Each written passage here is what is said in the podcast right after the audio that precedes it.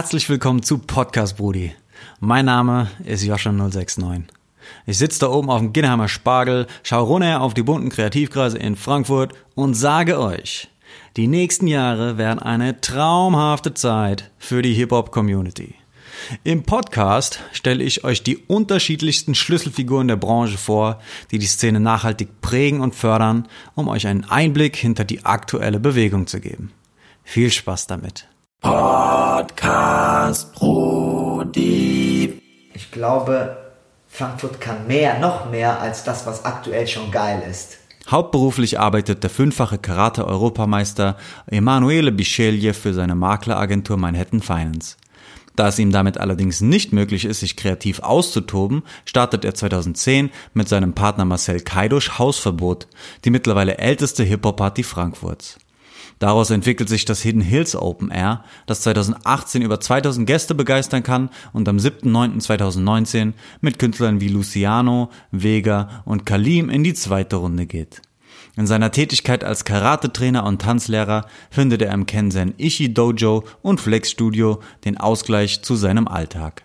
Freut euch auf ein Gespräch über Trainingsmethoden, die Tänzerszene, die Partyszene, Veranstaltungsorganisation und Hip-Hop.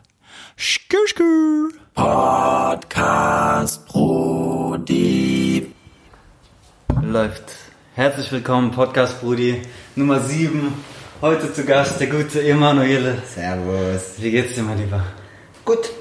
Ein bisschen äh, ja, müde noch von gestern, aber ansonsten easy.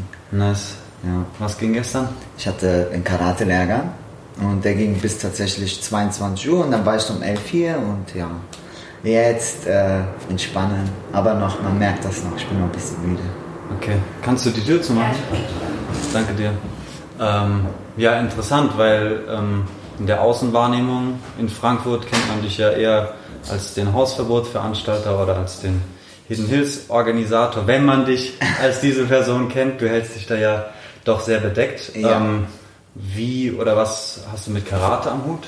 Äh, Das mache ich, äh, das ist so mehr oder weniger mein Leben, das mache ich seit ich sechs Jahre bin.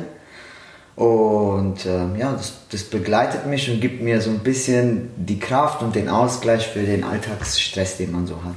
Jeder hat ja ein bisschen Alltagsstress und damit gleiche ich das aus. Wie bist du zum Karate gekommen? Filme. Ja? ja, Mann. Geil. Also Bruce Lee und so. Ja, Okay. Bruce Lee, Karate Kid und meine Mutter hat dann gesagt, komm, wir melden dich da jetzt an. Und äh, dann gab es bei mir in der Nähe damals so eine Schule und meine Mutter hat mich dann dahin gebracht. Ja, und seitdem infiziert. Nice. Ja, War das hier in Frankfurt? ja, ja. hier in Frankfurt. Es war in Sossenheim. Okay, cool. Ja, ich habe äh, in der Vorbereitung auch ein wenig äh, auf deinem Facebook-Profil rum, rumgescrollt Okay. und dann so ganz nach unten und dann sieht man noch Bärte, äh, Bilder von dir ohne, Bart. ja, Stand ja auch sehr gut. Und da war irgendwas mit Japan Genau. zu lesen. ja. Ähm, war das irgendwie so ein größerer Karate-Exchange oder was war das? Oder? Äh, nee, das war ich und mein äh, Karate-Freund. Wir sind äh, zweimal nach Japan oder zwei oder dreimal nach Japan gegangen, um uns einfach dort so ein bisschen vom Mutterland des Karates inspirieren zu lassen. Und dort wird es ja an den Schulen, ähm, wie heißt es, gelernt, an den High Schools oder an den Unis. Und äh, das ist so, kannst, kannst dir vorstellen, wie bei den Amis Basketball. Ja. Und so ist es doch bei den Karate. Du stehst morgens auf, dann hast du da so ungefähr sechs, sieben Stunden Karate-Training. Krass. Ja, und das wollten wir uns, wir wollten das einmal erleben. Mein Freund war einmal alleine dort. Und dann hat er gesagt, komm, wir machen das mal zu zweit. Und das war so, dass diese Zeit hat mich voll geprägt. So, und das, daher hast du die Bilder aus Japan gesehen. Ah, okay. Wa- Was war da so prägend? Und so die Art und Weise, wie das, äh, du konzentrierst dich nur auf eine Sache. Also das ist so, du stehst morgens auf, machst Karate, gehst abends ins Bett, hast vorher Karate gemacht und äh, dann der Lifestyle von den Japanern, also von denen jetzt, die, äh, die das Karate halt machen, so und das war halt so, hat mich voll irgendwie die ganze Zeit so, hat mich das in den Bann gezogen und ich fand diese Kultur, oder finde es immer noch, ich bin ja großer Japan-Fan, immer noch geil. Cool. Ja. Ähm, ja, die Videos, die ich gesehen habe, da wirkst du auch sehr ähm, konzentriert und gefasst. ja. So sehr bei dir. Ja, wenn ich Karate mache, bin ich das so. Ich hab so, bin dann so in meiner eigenen Welt. Ja. Ähm, wenn ich Karate höre, dann denke ich zuerst an Kämpfen. Mhm. Aber das, was ich da gesehen habe, war nicht wirklich ein Kampf. Äh, das sah mehr aus wie, wie ein kleiner Show-Act. Genau, also das ist bei Karate so, dass es äh, drei Elemente gibt. Es gibt einmal das Training, diese Grundschulsituation, also du trainierst einfach, man nennt das Grundschule Basics. Dann gibt es die sogenannte Kata. Das ist so das, was du gesehen hast, diese Kühe oder Show, was aber nichts anderes darstellt wie eine zusammen, wie nennt man das so, wenn du alle Basics zusammenbringst und dann entsteht daraus so eine, also weiß ich nicht, so eine Choreografie. Ja. Und das, damit verbesserst du deine Technik und dann gibt es natürlich noch den Kampf. Ja. Und ja, und beim Kampf machst du halt mit dem Partner, gibt es halt richtig Sparring und so.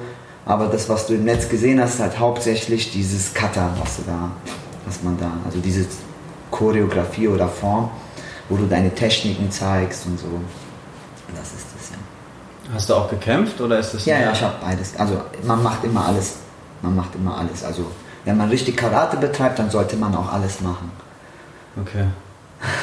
Und bist du aktiv noch am Kämpfen oder diese Showdinger zu machen oder was Nein, hat das jetzt, bin jetzt, Stellenwert? jetzt trainiere ich nur. Aha. Also ich habe vor, wann war das? 2014 war meine letzte WM. Mhm. Dann habe ich aufgehört und, und jetzt bin ich Trainer und vom Verband bin ich jetzt Landestrainer oder man nennt das Stützpunkttrainer. Mhm. Das bedeutet, man fördert junge Talente, damit sie in die, damit sie eventuell in die, den Sprung in die Nationalmannschaft schaffen. Und es gibt äh, bei uns in, in unserem Verband gibt es fünf Bundesstützpunkte. Ja, und ich bin für eins dafür verantwortlich. Das bedeutet, man scoutet und wenn du jemanden gut, also gut findest, dann lädst du ihn zu deinem Stützpunkt ein, bereitest ihn ein bisschen vor. Und ähm, wenn er dann soweit ist und der dann vielleicht ein paar Turniere gewonnen hat, dann kannst du ihn für die Nationalmannschaft empfehlen. Ja. Wie kommt man dazu? Wie wird man das? Äh, Trainer? Das, das ist so einfach ähm, aufgrund deiner, wie soll ich das sagen, aufgrund deiner Erfolge, die du selbst als Athlet hattest.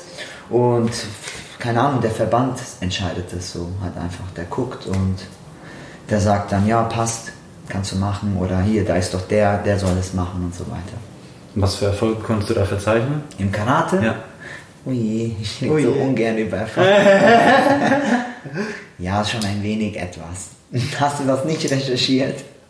Mm, Wir haben ja schon mal drüber gequatscht und ich habe dich gefragt, was diese Sterne auf deinem Arm zu bedeuten Ja, haben. genau. Und Ich- das sind äh, Titel, hast du mir gesagt. Die Genau. fünf, fünf Titel. Genau. Ähm, äh, kannst du mir helfen, das einzuordnen? Ja. Weil, ich weiß nicht, ist, so Fußball hat man ein Gespür dafür, das ist irgendwie riesengroß, okay, Fußball-Weltmeister, boah, krass. Ja, mega. So, Ja. Und Karate Deutschlandmeister oder Karate äh, ähm, Weltmeister, ich weiß nicht, was, was Ja, also genau das ist so Titel ist oder wie beim- man das begreifen kann. Ja, da Karate jetzt nicht so publik ist wie Fußball, Ja. läuft es natürlich auch nicht im Fernsehen.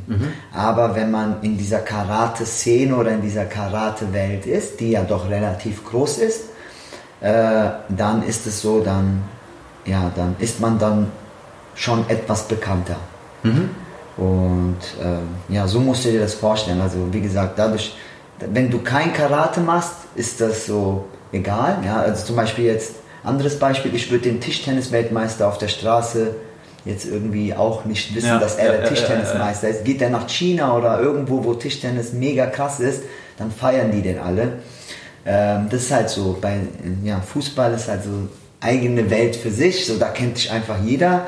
Und ja, bei Karate ist es so, da kennt dich halt nur die Szene. Also die, die sich damit beschäftigen, die wissen, okay, schon mal gehört oder ja, ich weiß, wer du bist oder schon mal auf dem Wettkampf gesehen und so. Da ist es was völlig anderes, ja. Ah, okay. Ja. Cool. Das heißt, du hast da eine Trainertätigkeit. Kann ich mir das vorstellen, dass das irgendwie wochenlich, wöchentlich stattfindet oder also- ist das eventbasiert? Wie Ja, diese, diese, also diese Bundesstützpunkttermine, die sind immer, also das kann der Stützpunkt selbst machen, aber wir haben ungefähr sechs Termine im, im Jahr, also jedes Ja. zweiten Mo jeden zweiten Monat einmal. Ja, und ansonsten bi- bin ich halt Trainer in meinem, in meinem Dojo, in meiner Karate-Schule. Also so nennt sich das. Cool, das heißt, du hast eine eigene Genau. Karateschule. Ja. Die Kenzen Shi? Nein, Kenzen Kenzen Ichi heißt es. Kenzen Ichi. Genau, Nice. das ist japanisch. Das Dojo kenne ich von, vom, vom äh, Bataja, Genau. weil die haben äh, ein Cypher Dojo. Ja, das ist aber genau. eine äh, Tanzklasse. Ja, also Dojo nennt man, ist eigentlich auf Japanisch eigentlich nur der Überbegriff für T Trainingsstätte.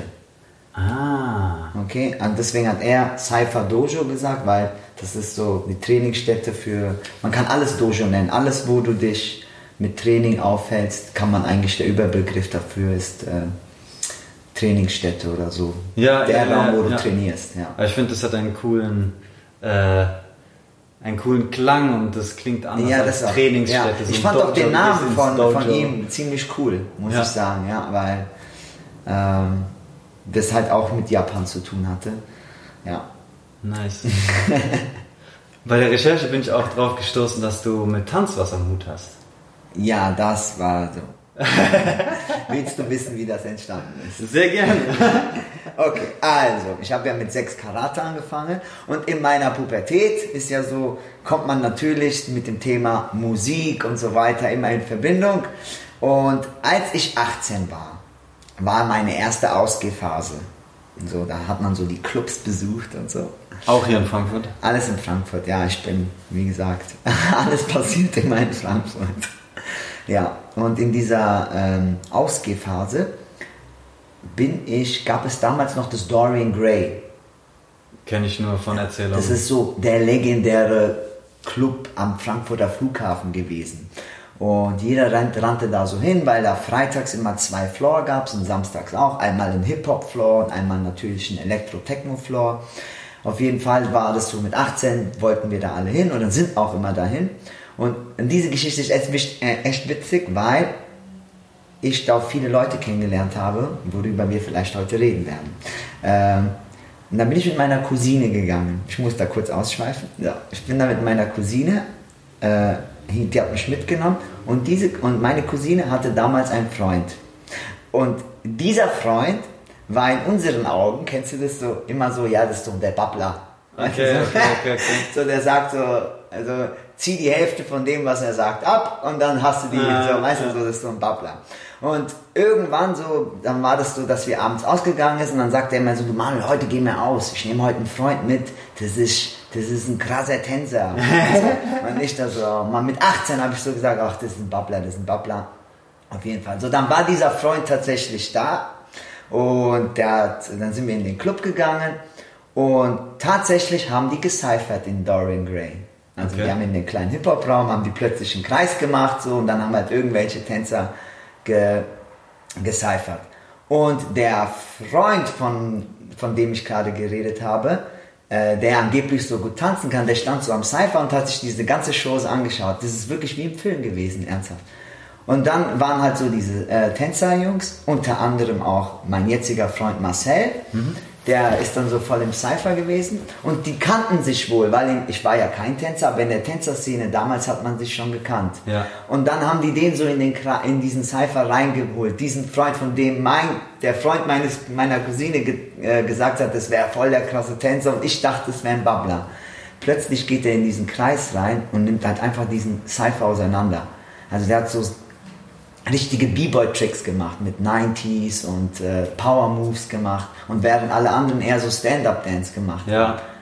und danach ist mir zum ersten Mal die Kinnlade runtergefallen und mit 18 und habe zu dem gesagt, ey, ich will das auch lernen. Und dann hat er gesagt, ja, dann komm ins Jutz und dann haben wir damals äh, im Jutze trainiert. So bin ich überdies bin ich aufs Tanzen gekommen und das war dann mein Ausgleich zum Karate, weil ich war dann, ich wollte irgendwas anderes zu Karate schaffen, sonst hätte ich so ein, ich würde das mal so Burnout, kennst du so, wenn du nur eine Sache machst, ja, und dann habe ich gesagt, komm, ich fange damit an. Da war ich auch voll deep into it und so. Äh, ja, damals in meinem Jugendzentrum ge gejammt und so weiter und so fort. So, hab, so bin ich zum Tanzen gekommen und äh, zum Breaken. Doch irgendwann war es halt so, dann kam so meine Peak-Time im Karate, Ja. äh, weil das dafür schlägt halt immer noch mein Herz. Da kam so die Peak-Time im Karate, ich war nur auf Wettkämpfen unterwegs und dann leidete ein bisschen das B-Boying und das Tanzen darunter. Ja, so kam ich zum Tanzen. Und ja, und jetzt, beziehungsweise dann habe ich, hat mein Freund Marcel, der damals seine eigene Tanzschule hat, hatte ähm, ja, gefragt, ob ich unterrichten will. Ja, und jetzt unterrichte ich da, beziehungsweise jetzt bei, bei der Tanzschule von meiner Freundin. Cool. Gebe ich einmal die Woche. So, Sehr geile das Sache. ist the whole story. Ja, diese äh, Jugendhäuser scheinen recht wichtig zu sein für irgendwie die äh, Tänzerszene. Ja, auf jeden Fall. Das ist so eine Plattform, wo du, ähm, wo du, ich ver bin verwundert, dass es das ja heute immer noch so ist und ist auch cool. Aber damals war das so wirklich, du hast dich in Jugendzentren getroffen und da war wirklich die ganze Frankfurter Breaker oder die ganze Frankfurter Szene. Das hat damals in Rödelheim angefangen oder ging dann weiter bis nach Bornheim. Bornheim ist ja heute immer noch äh, äh, so der Spot. Ähm, ja, das ist schon wichtig, auf jeden Fall. Weil du da auch Leute erreichst, die nicht unbedingt, äh, äh, wie heißt es, äh, sich den Beitrag für eine klassische Tanzschule leisten können. Und äh, da sind echt ein paar Talente und die gehen dann halt dahin. Das ist halt auch cool. Ja, weil nicht jeder hat 60 Euro, 50 Euro, 40 Ja. Euro, um bei einer Tanzschule vielleicht einmal oder zweimal die Woche ins Training zu gehen. Deswegen ist Jugendzentrum wichtig. Leider ist es aber auch so, dass dann aber die Tanzschulen, die halt wirklich qualitativ gutes Training anbieten, manchmal halt dann wieder drüber leid, drunter leiden, weil es halt in den Jugendzentren auch diese Angebote gibt. Weißt du, was ich meine? Ja. Das ist dann halt so, die Tanzschule findet es natürlich auch cool, aber du sagst dann, okay, so, die gehen dann halt, so, die Tanzschule muss ja auch von irgendetwas leben. Und wenn halt bei den Jugendzentren halt auch gute Trainer sind oder qual und dort vielleicht umsonst ist, dann ist halt die Tanzschule, die halt doch eine gute Dienstleistung anbietet oder einen guten Job macht, halt, muss halt auch strugglen, weißt du? Deswegen, man muss halt irgendwie vielleicht eine gute Mischung finden, dass man da irgendwie beides mal, oder dass es für jeden etwas da ist. Ja, ich frage mich gerade, was das Besondere an der Tanzschule ist und was das Besondere an dem Jugendhaus ist, weil ich bin mir ziemlich sicher, dass es da markante Unterschiede gibt, markante Merkmale und deswegen glaube ich auch, dass es Leute gibt, die dann eher zu Tanzschulen tendieren und Leute, die eher zu einem Jugendhaus Ja. tendieren. Kannst ja. du das Boah, also ich umreißen? ich versuche es, also ich, da gibt es bestimmt andere, die ein bisschen mehr dazu sagen könnten, die da wirklich auch was eigenes führen.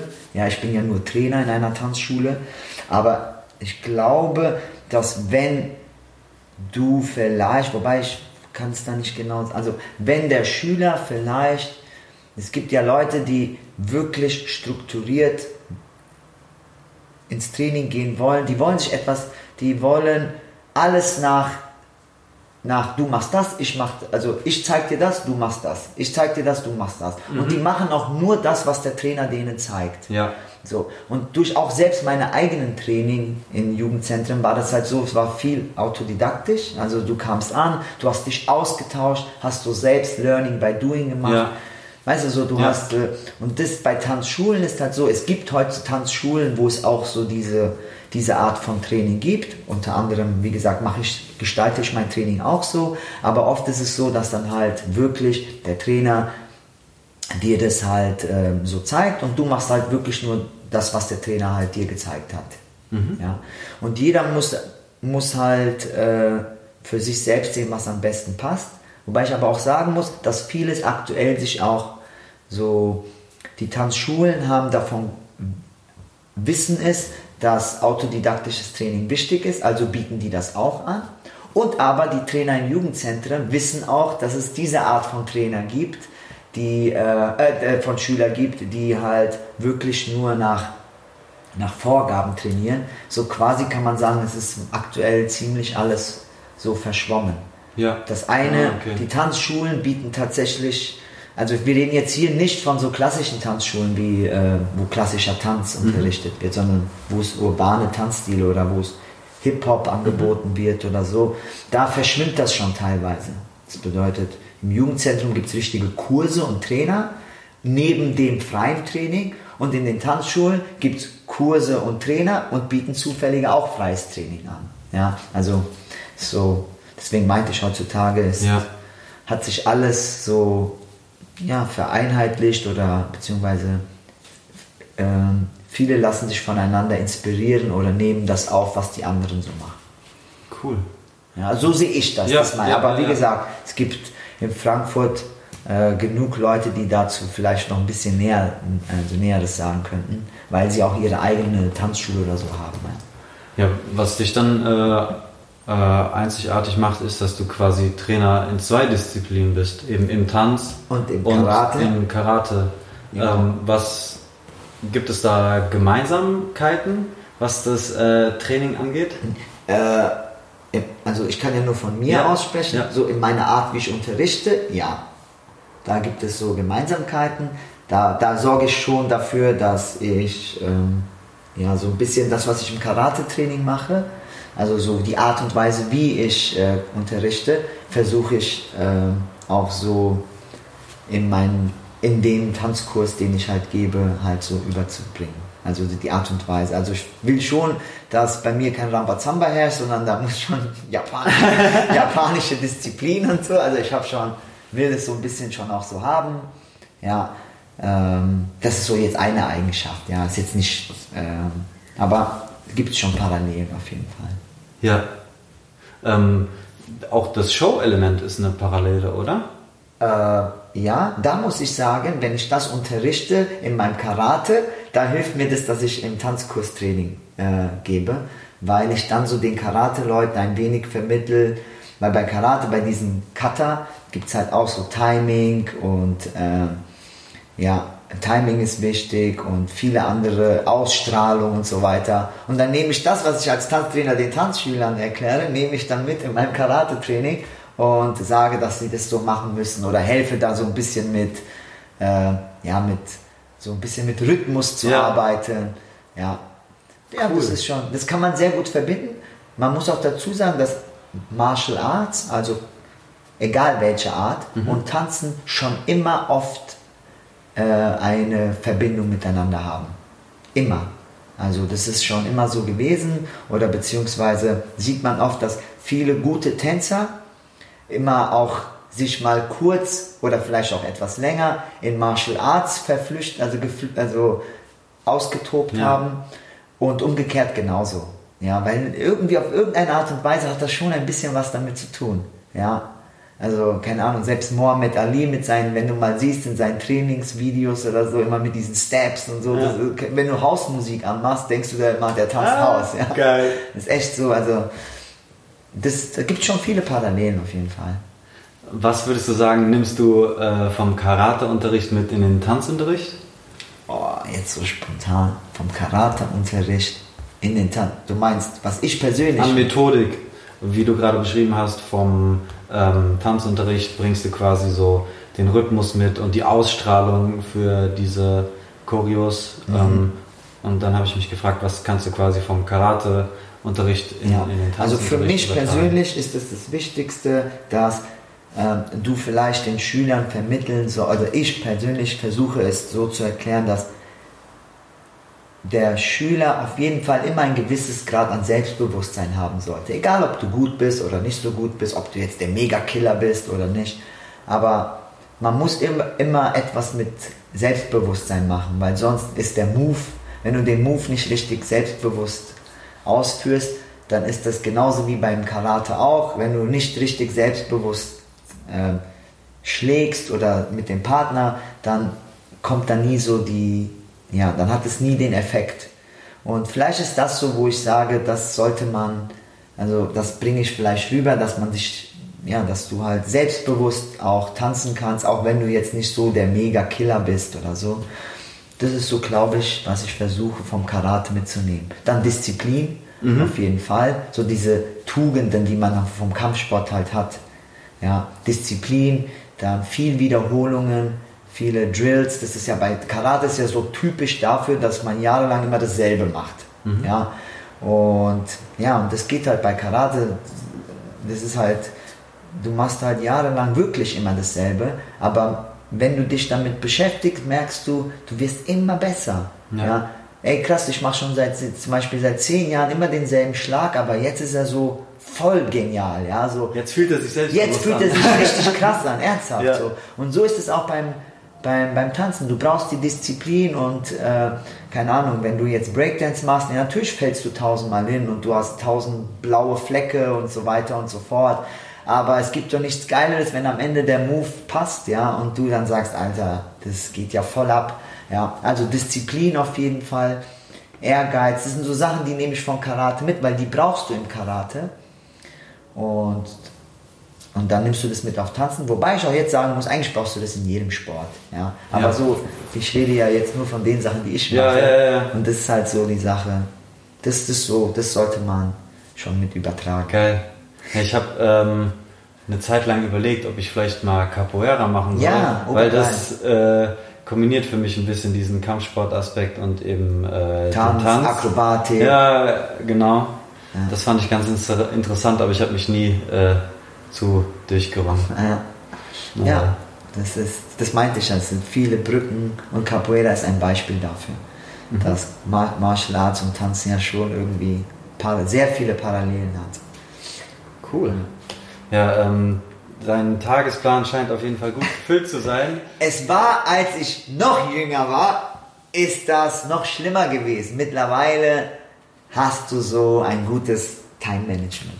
Ah, nice, nice, Ja. nice. Ja, aber bevor wir zu äh, Hidden Hills und Hausverbot kommen, Ja. ähm, gibt es noch eine weitere Baustelle bei dir? Also nicht nur Tanzen, nicht nur Karate, Ja. sondern ähm, du bietest Finanzberatung an. Das ist mein Hauptjob. Das ist dein Hauptjob? Genau. Okay. Ähm, was für einen äh, Anteil nimmt das quasi in deiner äh, Ja. Monatsplanung ein, damit ich so ein Gespür dafür bekommen kann, Ja. wie viel Prozent sind Hidden Hills, wie viel Prozent sind Hausverbot? Also du musst dir das so vorstellen. Ähm, das ist ja mein Hauptjob und so wie jemand ähm, ganz normal im Büro arbeitet, von morgens bis Ja. eine Uhrzeit abends, so mache ich das mit, äh, mit meinem Job als Versicherungsmakler. Äh, da ich aber selbstständig arbeite, meine eigene Makleragentur habe, worauf ich halt äh, hingearbeitet habe, hast du natürlich jetzt die komfortable Situation und zu sagen, hier, Jungs, ich bin da jetzt mal kurz zwei Tage out of order oder so, ja. Trotzdem musst du immer alles im Griff haben. Es hat aber ein bisschen länger gedauert, aber ansonsten musst du halt wirklich planen, wie du das machst, ja es ist halt ein richtiger Job, also du machst es halt ja, hauptberuflich. Ja, und versuchst halt, ähm, das, was du noch nebenbei machst, ähm, unter einem Hut zu bekommen, so, so gut es geht. Und ich glaube, das habe ich so aktuell hingekriegt. Also beziehungsweise, alle ganz alleine machst du es ja eh nicht. Irgendwann fängst du ja an, dir Leute um dich herum zu bauen, die dich dabei unterstützen. Genauso auch wie bei, bei meinem Hauptjob als Versicherungsmakler. Ohne meine Mitarbeiter äh, könnte ich das ja gar nicht. Ja. Also könnte ich mich ja gar nicht um andere Sachen kümmern, auf die du Bock hast, ja. Deswegen musst du gutes Zeitmanagement haben. Ja, ich bin voll bei dir. Aber es ist super interessant, weil ich habe jetzt verstanden, wie du zum Karate gekommen bist. Ich habe verstanden, wie du zum Tanz gekommen bist. Wie bist du äh, zum Versicherungsbusiness gekommen? Ähm, ja, erkläre ich dir. Und zwar damals, äh, da war ich, wann habe ich angefangen? Vor 15 Jahren oder 18, äh, 15 oder 18 Jahren. Ich glaube, ich war 19 oder so. 19 oder 20, habe ich nebenberuflich angefangen. Ja, äh, mein, mein Cousin damals hat äh, in dieser Branche fest gearbeitet und äh, ja, wie das so ist, haben die mich gefragt, ob ich mir vorstellen kann, in dieser Branche tätig zu sein. Und ja, weil ich noch damals studiert habe und ich noch einen, äh, einen Job brauchte, habe ich gesagt, komm, ich versuch's mal. Also so einfach so blind, ohne irgendwelche Erwartungen. Für mich hat es so als studentischer Aushilfsjob angefangen. Ja. Ja, und dann plötzlich äh, war das irgendwie dann so, hatte ich, ja, irgendwie dann so, das ja, Geld war natürlich auch gut äh, und habe gemerkt, ey, du bist ja voll schnell erfolgreich in diesem Biss und, ähm, und dann habe ich halt versucht, ein bisschen, also bin ich versucht, dann habe ich halt immer mehr, wenn der Erfolg kommt, kommt natürlich auch so ein bisschen ähm, der Ehrgeiz und so habe ich dann, dann irgendwann habe ich gesagt, okay, jetzt mache ich das hauptberuflich, ja. Dann habe ich dann eine richtige Weiterbildung, Ausbildung, Studiengang gemacht und so kam das dann, dass ich, ich wurde von studentischer Aushilfsjob zum Hauptberuf. Ja. Ja, und von einem Angestellten dann zu sagen, ich mache jetzt meine eigene Versicherungsmakleragentur. So wurde das dann. Stark. Ich äh, freue mich zurzeit sehr, dass ich äh, mittlerweile einen Teilzeitjob gefunden habe, der mir irgendwie Miete, Brot zahlt, ich davon in den Urlaub fahren kann und der aber nur Montag bis Mittwoch in Anspruch nimmt. Das Ja. heißt, ich habe dann noch die restlichen vier Tage der Woche, um zum Beispiel so äh, Projekte wie den Podcast Ja. ähm, voranzutreiben. Und das ist auf jeden Fall eine, eine schöne Situation. Ja, das ist auf jeden Fall mal so. Ähm, bei mir war das auch so. Irgendwann mal habe ich halt gemerkt, so, mein Job ist cool als Versicherungsmakler, aber der ist jetzt nicht der übermäßigste kreative Job. Aber jeder hat irgendwie so eine kreative Ader in sich und die konnte ich in meinem Job nie so wirklich auserleben. Zumal auch meine Branche, ist, wie soll ich sagen, jetzt die Finanzdienstleistungsbranche eine ziemlich ähm, immer älter werdende Generation ist. Ja. Ähm, und ja, und so kam ich dann halt zu, zu den anderen Dingen, die ich da halt so mache, weil ich halt da das Gefühl hatte, ich kann mich kreativ austoben. Und ähm, ja, weil sonst, keine Ahnung, wenn du, wenn du nur das eine machst, du aber so diese kreative Ader immer pocht, pocht und sie pocht immer fester, sie pocht immer härter, dann sagst du, bevor das jetzt völlig äh, bam, ja. Aber ich sage, nein, ey, so, ich fange mal so langsam an, so ein bisschen da, ja, gucken, ob da was, ob da irgendwie was geht oder so. Ja. War das der Grund, dass du dann in die Veranstalterschiene Das war so, ja, der Grund. gerutscht bist? Genau. Cool, dann lass uns doch direkt mal zu, zu Hausverbot springen. Yes. Ähm, das ist eine Partyreihe, die es schon eine ganze Weile lang gibt. Genau. Wie lange gibt es die schon? Ich glaube, seit 2009 o- oder 2010, da bin ich noch mit meinem, mit meinem Partner Marcel, den ich hier mal grüßen will. Grüße Marcel. Grüße, äh, bin ich noch am, äh, wir haben letztens darüber diskutiert, gibt es uns erst jetzt seit 2009 oder seit 2010, aber wir haben irgendwann mal entschieden, so aller, äh, aller ausländischen Pass, 1.1.2007 Ja, daraus zu okay. machen. Ja, gut. also seit 2010 gibt es das und ähm, das hat genauso damit angefangen. Äh, Marcel, mein Freund, der macht schon, hat schon Partys ewig lange gemacht. Ja. Damals gab es noch das Opium. Das ist jetzt dieser ehemalige Carhartt Store neben den Cookies. Okay. Das war so der In-Club. Okay. Und damals hat er so die Hip-Hop-Partys geschmissen, wo ich so als Gast dort einfach rein wollte. Äh, ja, und dann Haben dich die Bouncer reingelassen? Oder? äh, die ersten paar Körbe habe ich schon. ja, und, und dann 2010 war in Frankfurt so der Hype um Mash-Up-Musik ziemlich groß. Also in jedem Club lief einfach immer nur Mash-Up. Ja, und ja, weil wir vom Tanzen kamen und hatten immer Bock auf so Hip-Hop, auf Hip-Hop-Musik, aber die Clubs einfach viel Elektro und Techno und Mash-Up angeboten haben, war das Angebot an so Hip-Hop, also zumindest da, wo wir immer waren, äh, war das war nicht so groß. Und dann hat der Marcel gesagt, ey, hast du nicht Bock, äh, mit mir eine Party zu schmeißen? Und ja, du bist jung, sagst, okay, lass machen. okay, lass machen, ohne große Erwartungen und so, ja. Und dann haben wir echt an den Clubs Türklinken geputzt. Ja. Wir wurden auch belächelt, muss man sagen. So, ja, äh, gibt, man hat uns nicht so gerade den starken Tag gegeben, so Okay. für die Clubs. Wir wurden tatsächlich belächelt und dann haben wir mit der ersten Reihe einfach äh, ja, in unserer Sprache den Laden auseinandergenommen. Nice. Ja, also richtig auseinandergenommen, das war voll der Hype. Und so ist dann irgendwie Hausverbot entstanden, weil das ist ja ein Wortspiel, weil in der damaligen Zeit Mashup und so dieses möchte gern Haus immer, also nicht, nicht richtiges Haus, sondern wir haben das irgendwie Haus, den Überbegriff Ja. genannt. Haben wir das dann gesagt, dass wir das Hausverbot nennen. Einmal, weil es damals schon, also beziehungsweise es schwierig war, bei uns reinzukommen. Deswegen Hausverbot. Und einmal in diesem Abend wird strictly Hip-Hop gespielt. Okay, Ja, okay, okay. kein Haus, kein Mashup, kein Techno, kein Elektro. So ist das damals entstanden und ja, so kam das halt so. Geil. Ja. Ähm, Gibt es was Besonderes an, an dieser Partyreihe? Was unterscheidet die zu anderen Partyreihen? abgesehen davon, dass sie schon verdammt alt ist, also ich kenne jetzt keine Die andere ist. Partyreihe, die älter ist. Oder Ja. gibt es welche? In Frankfurt irgend, nein. Also die es noch gibt, nein. Ja. Mhm. Ich kenne keine, die es noch gibt.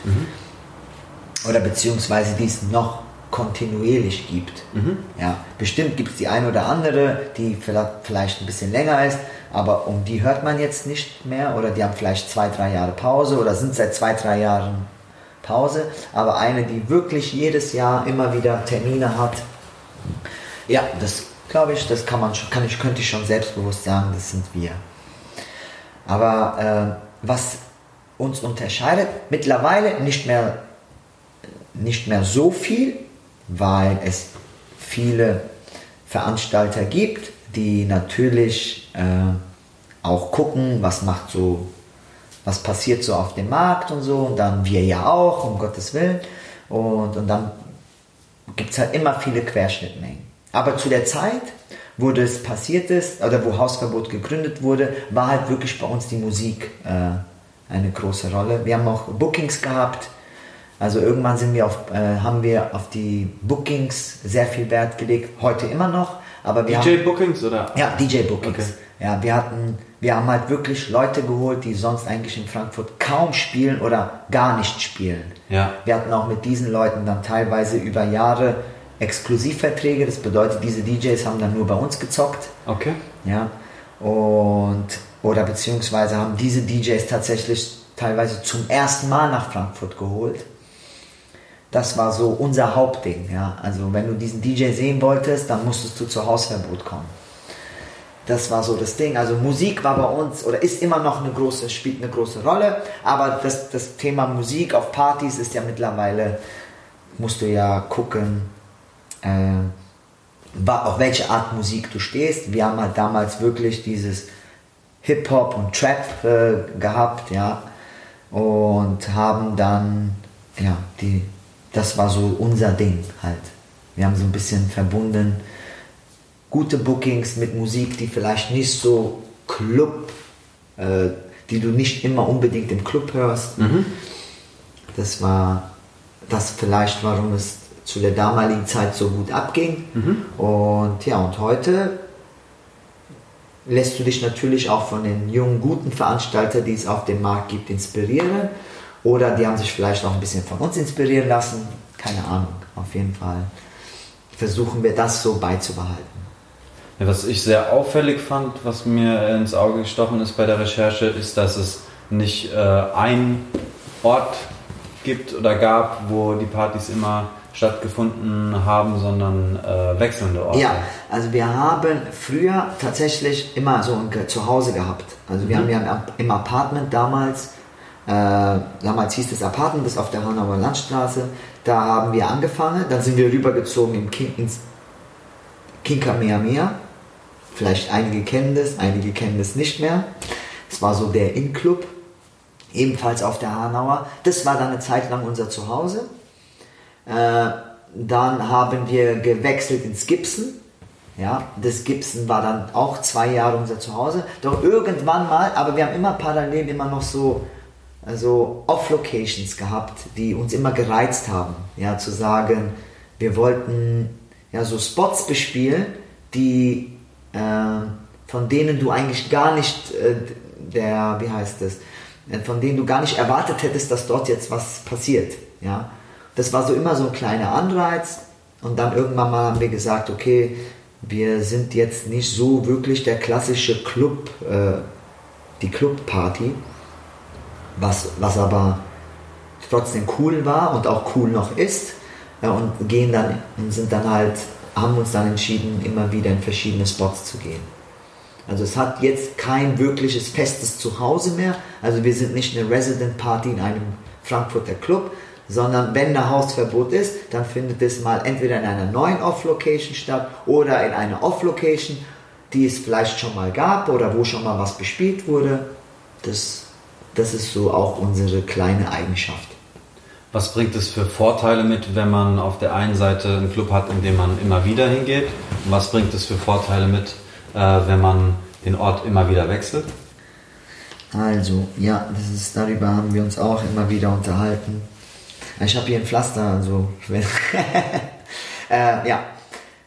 Wenn du in einem Club bist und du eine Partyreihe wirklich nicht veränderst und du bist in einem Club, also ich nehme mal an, du bist eine Underground-Party und du gehst in einen offiziellen Kommerzclub, dann ist halt die Sache die, dass du diese Underground-Party an das kommerzielle Publikum heranziehst, weil die sonst eigentlich gar nicht auf dich aufmerksam geworden wären, weil die kommerziellen Clubgänger nichts mit Underground im, äh, zu tun haben. Ja. Ich nenne das jetzt mal Underground. Ja. Äh, oder Szeneparty Ja. oder egal wie du das Ja. auch nennen willst. Das bedeutet, wenn sich diese Partyreihe in einen kommerziellen Club begibt, dann ist es so, dann bringst du quasi dem Publikum, was eigentlich gar nicht auf dich aufmerksam gewesen wäre, bringst du, du bringst es denen quasi hin Ja. und erhoffst dir davon eventuell eine größere, Fan, also als Veranstalter erhoffst du dir dadurch eine größere Fanbase auf, weil es gibt auch bestimmt unter den kommerziellen Clubgängern bestimmt der eine oder andere, der sagt dann, ey, das ist eigentlich auch voll mein Ding. Ja, nur bisher wurde es im Club nicht angeboten. Ja. So, das ist das eine. Also sprich, wenn du als Szene oder Underground, Party oder wer du auch immer, wenn du in, den, in einen Club gehst, dann bringst du das dem Publikum nahe. Und die zwei, der zweite Teil der Frage war, Ähm, wie das dann ist, wenn man in ähm, wechselnden Locations ist. ja, wenn du in wechselnden Locations bist, dann sorgst du, guckst du halt einfach darum, dass du deinem Publikum nicht, wenn du, wie soll ich sagen, so keine, ich weiß nicht, ob Langweile so das richtige Wort ist, weil wenn du weißt, dass jedes Mal immer ein Event in derselben Location stattfindet, teilweise auch immer mal wieder den einen oder denselben DJ hast, dann ist es so für das Publikum vielleicht so irgendwann mal wird es so boring und sagen, ja, Ja. da werden wir schon nichts verpassen. Ja. Wenn du jetzt aber immer wieder was Wechselndes anbietest, ja, vielleicht in Kombination mit Locations und Booking oder Locations und Motto und so weiter, dann hältst du oder versuchst, du kannst dir ja nur Mühe geben. Ja, als Veranstalter kannst du dir ja nur Mühe geben und versuchen, dass du es den Leuten recht machst. Dann versuchst du so ein bisschen Leben in die, in die Community zu bringen. Ja. Sie an Leben zu erhalten und sagen, ey krass, lass mal da hingehen. Ob du dann jeden zufriedenstellst oder auch jeden ansprichst, das ist dann wieder, steht auf ein anderes Blatt. Aber du versuchst halt dadurch äh, ja, ein bisschen Pfeffer in die Ja, Soße zu bringen ja, oder so. Das ist halt Finde ich gut. die, da, diese Abwechslung. Ja. Hat auch gewisse Risiken mit sich, aber es gibt auch Vorteile und auch Nachteile. Du musst halt immer als Veranstalter immer versuchen, ja, dass alles irgendwie am Ende doch Sinn macht. Ja, mich hat zum Beispiel äh, eure letzte Hausverbot-Party das erste Mal, äh, das erste Mal ins Atelier gebracht.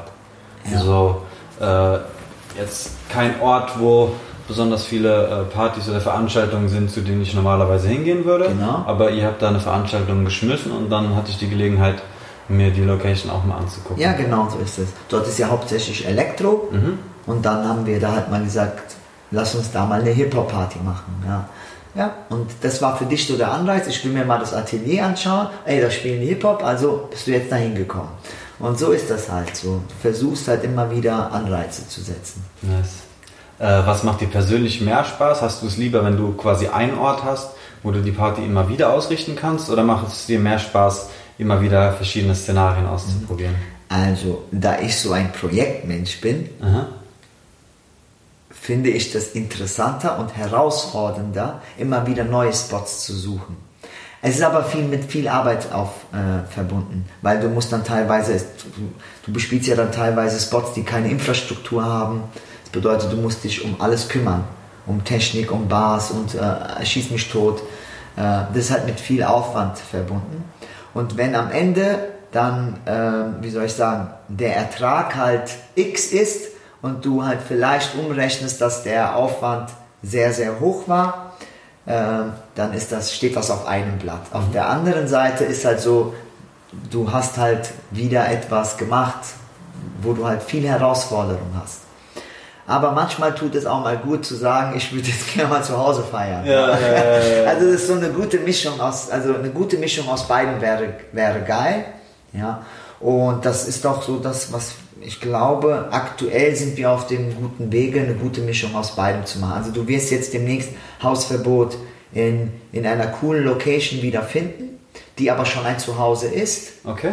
Und aber wir werden immer mal wieder Anreize setzen und sagen, wir gehen jetzt von, wir, wir, wir sind mal kurz woanders. Ja. ja. Also das passiert jetzt noch Ende des, also noch 2019 und 2020 machen wir dann wirklich eine geile Kombination aus Zuhause und anderer Spot. Cool. Äh, da habe ich eine Parallele zu so einem äh, kleinen DJ-How-To vom äh, Kitsune, was ich mir gestern angeschaut habe, Okay. gesehen, weil ähm, irgendwie wurde die Frage an ihn herangetreten, ob er äh, lieber Gigs in seiner Hometown annimmt oder lieber Gigs außerhalb der Stadt. Und dann hat er das äh, finanziell gegengerechnet im Sinne von, okay, wenn man es in der Stadt, angenommen die Gage ist bei beiden Gigs gleich, so in deiner eigenen Stadt hast du keine Anreise, das heißt du verplemperst weniger Zeit, musst das Ticket nicht zahlen, so das heißt so schwarze Zahlenmäßig wäre die eigene Stadt irgendwie das sinnvollere in Anführungsstrichen, aber der Benefit, äh, den man daraus ziehen kann, dass man in eine andere Stadt geht, neue Leute kennenlernt, netzwerkt, äh, neue Erfahrungen Ja. sammelt, macht ihn als DJ äh, wieder besser und äh, ja, vergrößert auch seinen, seinen äh, Wirkungs- und Handlungsspielraum. Ja, das ist bei seinen DJ-Hacks gewesen. Ja, genau, genau, Ja, genau.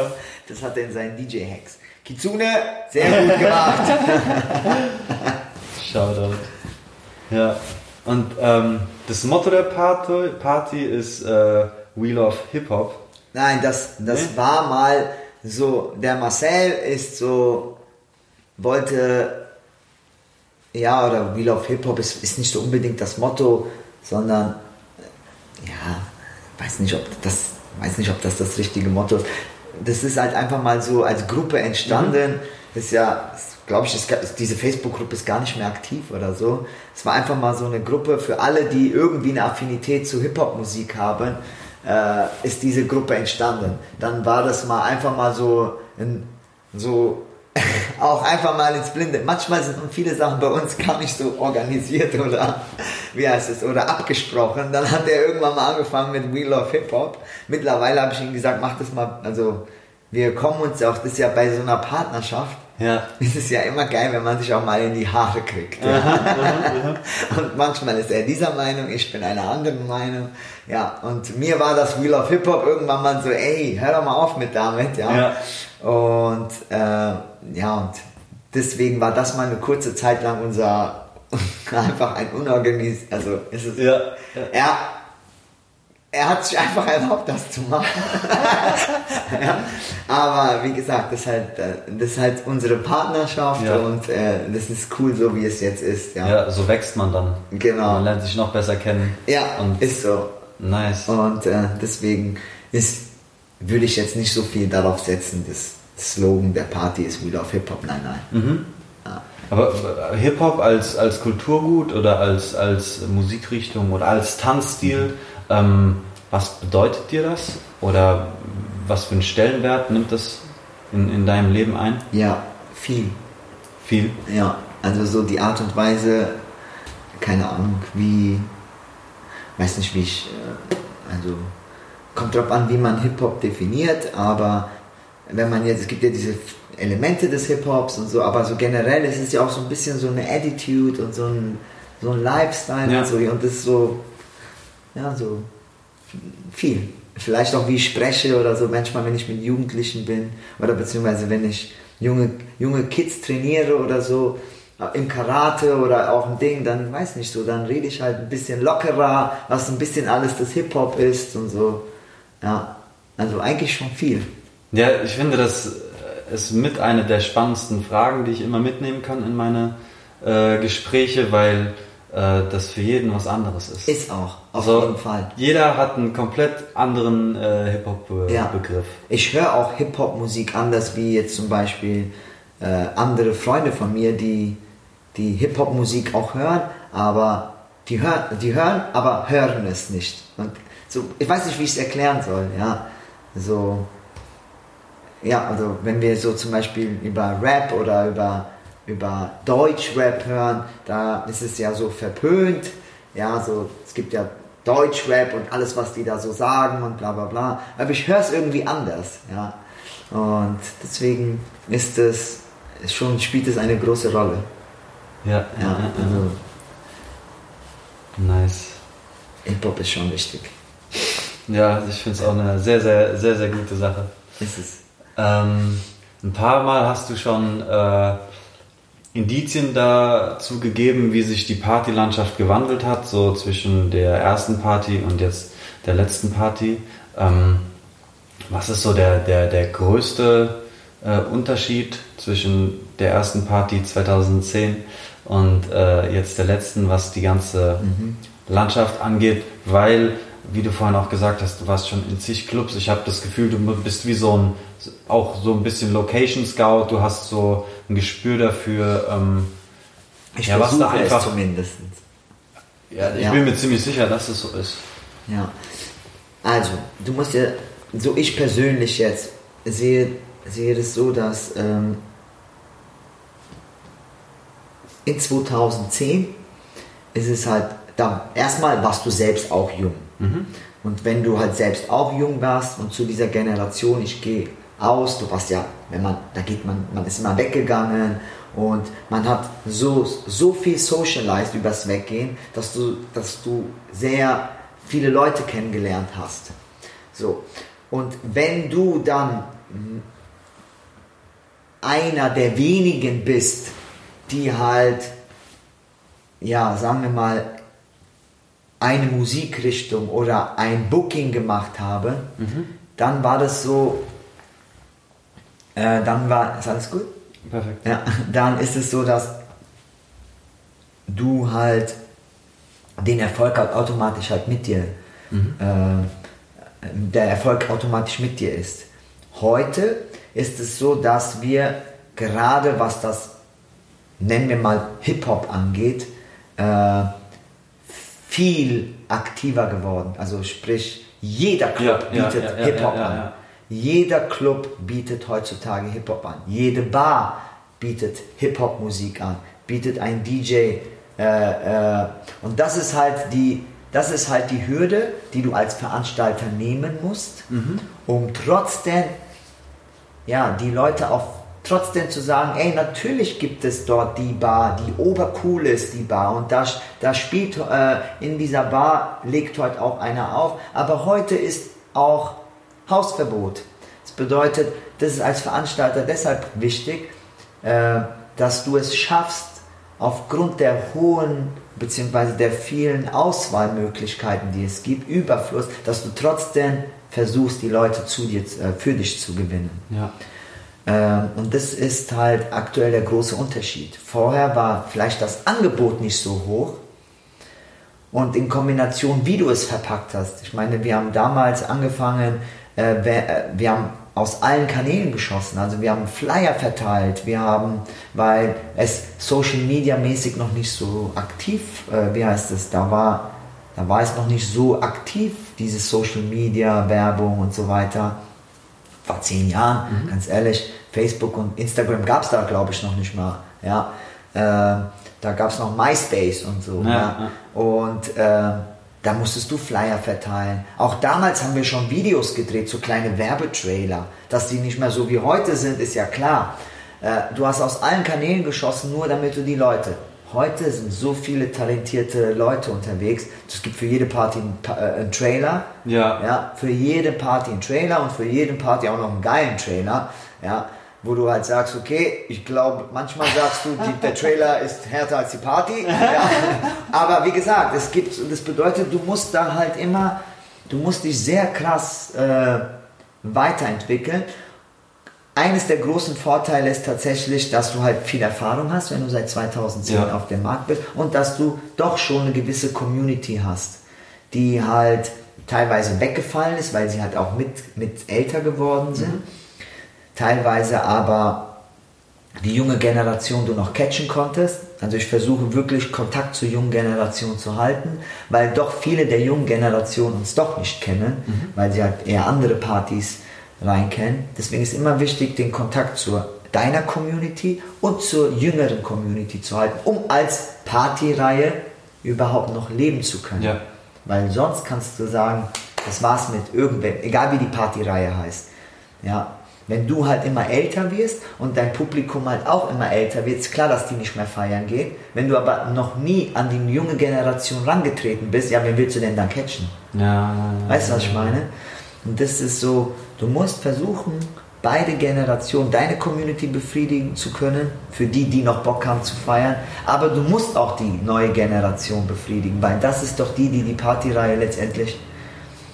Und das ist so ein Konflikt, den du immer, weil die alte Community sagt, warum spielt ihr wieder, also warum, also zum Beispiel, nehmen wir es mal nur musikalisch, was ist mit alter Hip-Hop-Musik? Ey, ich feiere das, aber weiß, weiß nicht, so die junge Generation will halt äh, Trap und Moshpits haben. Das Ja. kannst du auf äh, vielen, äh, ich weiß nicht, BIG-Tracks oder BIG war jetzt nur ein Beispiel, aber halt nicht machen oder Ja. diese 90s-Tracks und so. Ja, und du musst halt deinen Weg finden und wenn du das gefunden hast, dann ist das, glaube ich, der richtige Weg. Cool. Ähm, ich habe noch einen weiteren Zettel, da steht äh, Hidden Hills Yes. Festival slash Open Air und das klingt für mich ein bisschen so, als wären quasi jetzt die zehn Jahre Partyerfahrung und die äh, das Bedürfnis immer wieder neue Sachen auszuprobieren, äh, der quasi Weg zu diesem Festival gewesen. Korrekt. Korrekt? Ja. Ja. Ist so, wir haben äh, ist so ein überlappendes äh, überlappende Entwicklung. Wir haben bei Hausverbot, das wissen auch wenige, hatten wir schon das ein oder andere Open Air. Wir haben das einfach Hausverbot Open Air genannt. Das war damals, gab es, hatte der Kinkamehameha Club einen sogenannten Kinkamehameha Beach Club. Das ist das ehemalige Hafengelände hier in Offenbach. Ähm, und da haben wir schon angefangen, äh, Party mit Live-Konzept miteinander zu verbinden. Auch so in unserer jungen, äh, wie soll ich sagen, so in unserer, aus unserer jungen Motivation Sturm heraus, Drang. jawohl, Sturm sozusagen, lass mal machen und so weiter. Und da hatten wir dann schon so langsam, beziehungsweise hatten wir irgendwie gemerkt, dass das schon geil ist. Ja, Ja.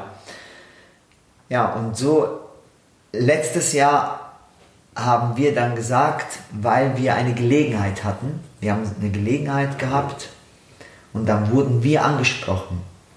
Und dann haben wir gesagt, okay, komm, lass machen. Und dann am Anfang hieß es, lass mal eher klein machen.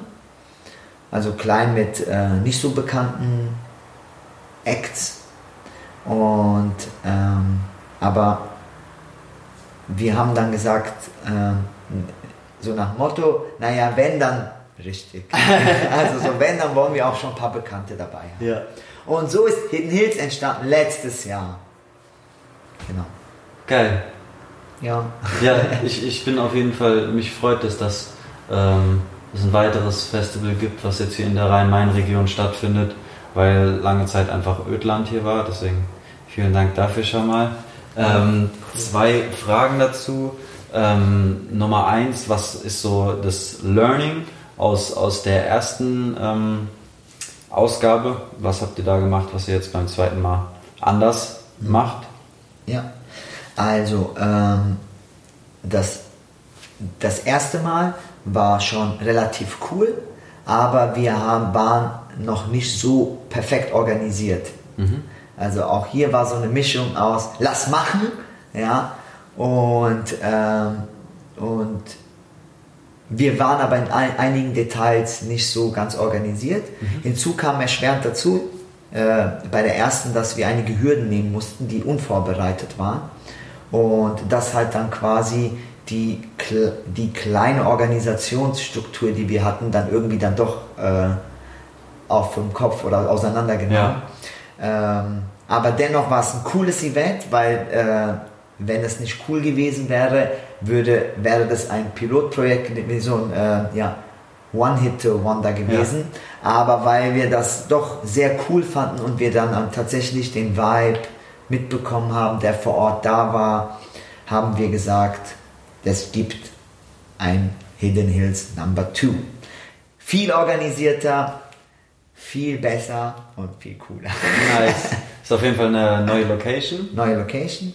Ähm, ich würde sagen, der, das Konzept ist äh, ähnlich. Das Konzept ist ähnlich, wobei ich sagen muss, beim letzten Mal hatten wir nur eine Mainstage Ja. und so ein kleines DJ-Stage, wo nur DJs gespielt haben. Mittlerweile, äh, wer Hidden Hills jetzt verfolgt, können wir sagen, dass wir drei richtige Stages haben. Wir haben eine Mainstage, dann haben wir eine Stage, wo wir diesmal auch Plattformen geben für Künstler, die lokal, regional sind, die sehr, sehr cool sind und sehr, sehr geil sind und auch einen geilen Job machen. Und dann haben wir gesagt, wir wollen das auch machen.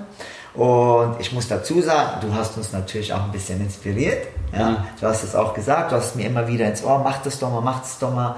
Und du warst aber nicht der Einzige, es bedeutet, jeder hat so ein Ja. bisschen was äh, Ding. Und dann haben wir gesagt, ey, komm, wir machen das jetzt. Das bedeutet, das ist ein wesentlicher Unterschied. Also wir haben nicht nur Fokus auf eine Sache, sondern wir haben diesmal auch eine Plattform für etwas, ähm, etwas jüngere Künstler oder vielleicht nicht allzu bekannte Künstler, die trotzdem schon lange dabei sind und eine Menge drauf haben. Ja. Cool. Ja, sehr, sehr Das geil. ist so der wesentliche Unterschied. Sehr, sehr geil. Ähm, ich habe noch eine Frage zuletzt.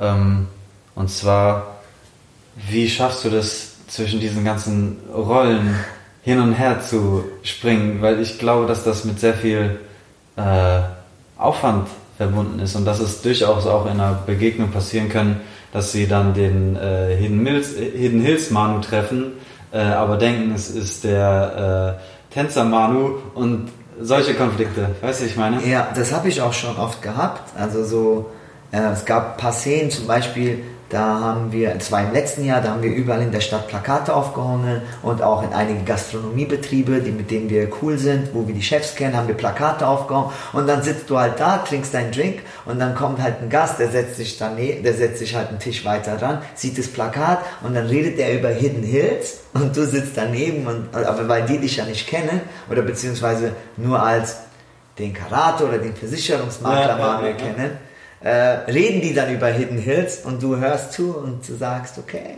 oder okay. das bedeutet, ja, so, ist halt einfach so. Also, ich versuche das, also, wer mit Hidden Hills Manuel reden will, der redet mit Hidden Hills Manuel. Wer mit dem Versicherungsmakler reden will, der redet mit dem Versicherungsmakler. Ich kann das schon voneinander trennen, aber wer weiß, dass ich beides mache, dann ähm, kann man sich auch über beides unterhalten. Aber ich versuche das strikt voneinander Ja. zu trennen. Deswegen ist so, dass viele jetzt, jetzt, jetzt vielleicht gar nicht wissen, dass ich Hidden Hills mache. Oder manchmal habe ich mir auch angehört, ach, du machst Hausverbot? Krass. Oder hätte ich jetzt nicht gedacht oder so.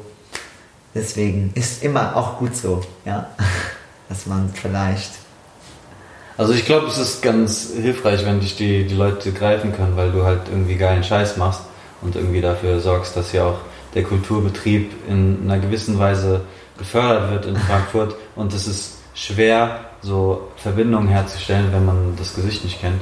Ja, Ähm, okay. Ja. Ja. Aber ich, ja, wie gesagt, wenn sich das ergibt, sagt man das, Ja. aber man geht ja nicht von sich aus und sagt, ich mach das, ich mach das, sondern nein, so, wenn man sich Ja, ergibt, es muss ja ein Dialog entstehen und das ist ja auch so, ich verschweige das ja nicht, ja. Wenn es irgendwie in den Dialog entsteht, dann sage ich natürlich, dass ich das mache, äh, aber wenn es nicht in den Dialog dann, also ich hätte jetzt nicht bei diesem Beispiel jetzt mit dem, ich würde jetzt nicht zu dem an den Tisch gehen und sagen, ja, äh, hallo, ich bin bin's. ich. Nein, so. Ja. Also, aber wenn es sich ergibt oder so, dann, ja, klar sagt man das.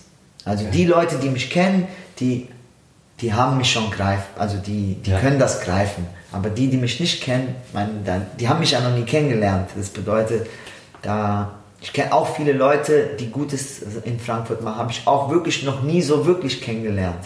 Sondern ich weiß, dass es die gibt, ich weiß, dass die was machen, aber ich habe mich noch nie richtig mit denen unterhalten oder mal irgendwie eine Coke getrunken Ja, und sagen, ja, was sagst du? So, so richtig, natürlich mit einigen ja, aber jetzt mit anderen, die sowas Großes machen oder beziehungsweise die in diese Richtung gehen, mit vielen ja, aber mit vielen auch nicht. Nice. Muss sich ergeben manchmal. dann äh, hoffe ich, dass ich mit äh, dieser Podcast Brudi Nummer 7 Folge ein bisschen äh, Transparenz äh, in die Kiste gebracht habe. Ähm, ich danke dir vielmals für die Zeit Ja, und das Gespräch und die ausführlichen Infos, Digga. Vielen Dank, mein Danke. Lieber. Ähm, möchtest du noch irgendwas loswerden? Hast du noch irgendwas auf dem Herzen? Ähm, ja, also erstmal finde ich es cool, dass es sowas wie, wie dieses Podcast Brudi gibt, ähm, weil das auch eine Plattform für uns ist, auch uns ein bisschen wie heißt, publiker zu machen. Und deswegen sehr, sehr geil, was du machst, auf jeden Fall. Ansonsten, keine Ahnung, einfach Frankfurt ein bisschen mehr zusammenhalten, noch ein bisschen mehr, wie heißt es, Liebe schenken und nicht so die Attitude haben, ich kann es ja am Ende besser oder bla bla bla, sondern ich denke, wenn Frankfurt generell ein wenig zusammenhalten würde, noch ein bisschen mehr, wie es jetzt schon ist, ähm, dann könnten viele Dinge äh, noch steiler gehen und andere Städte würden tatsächlich noch mehr auf Frankfurt gucken.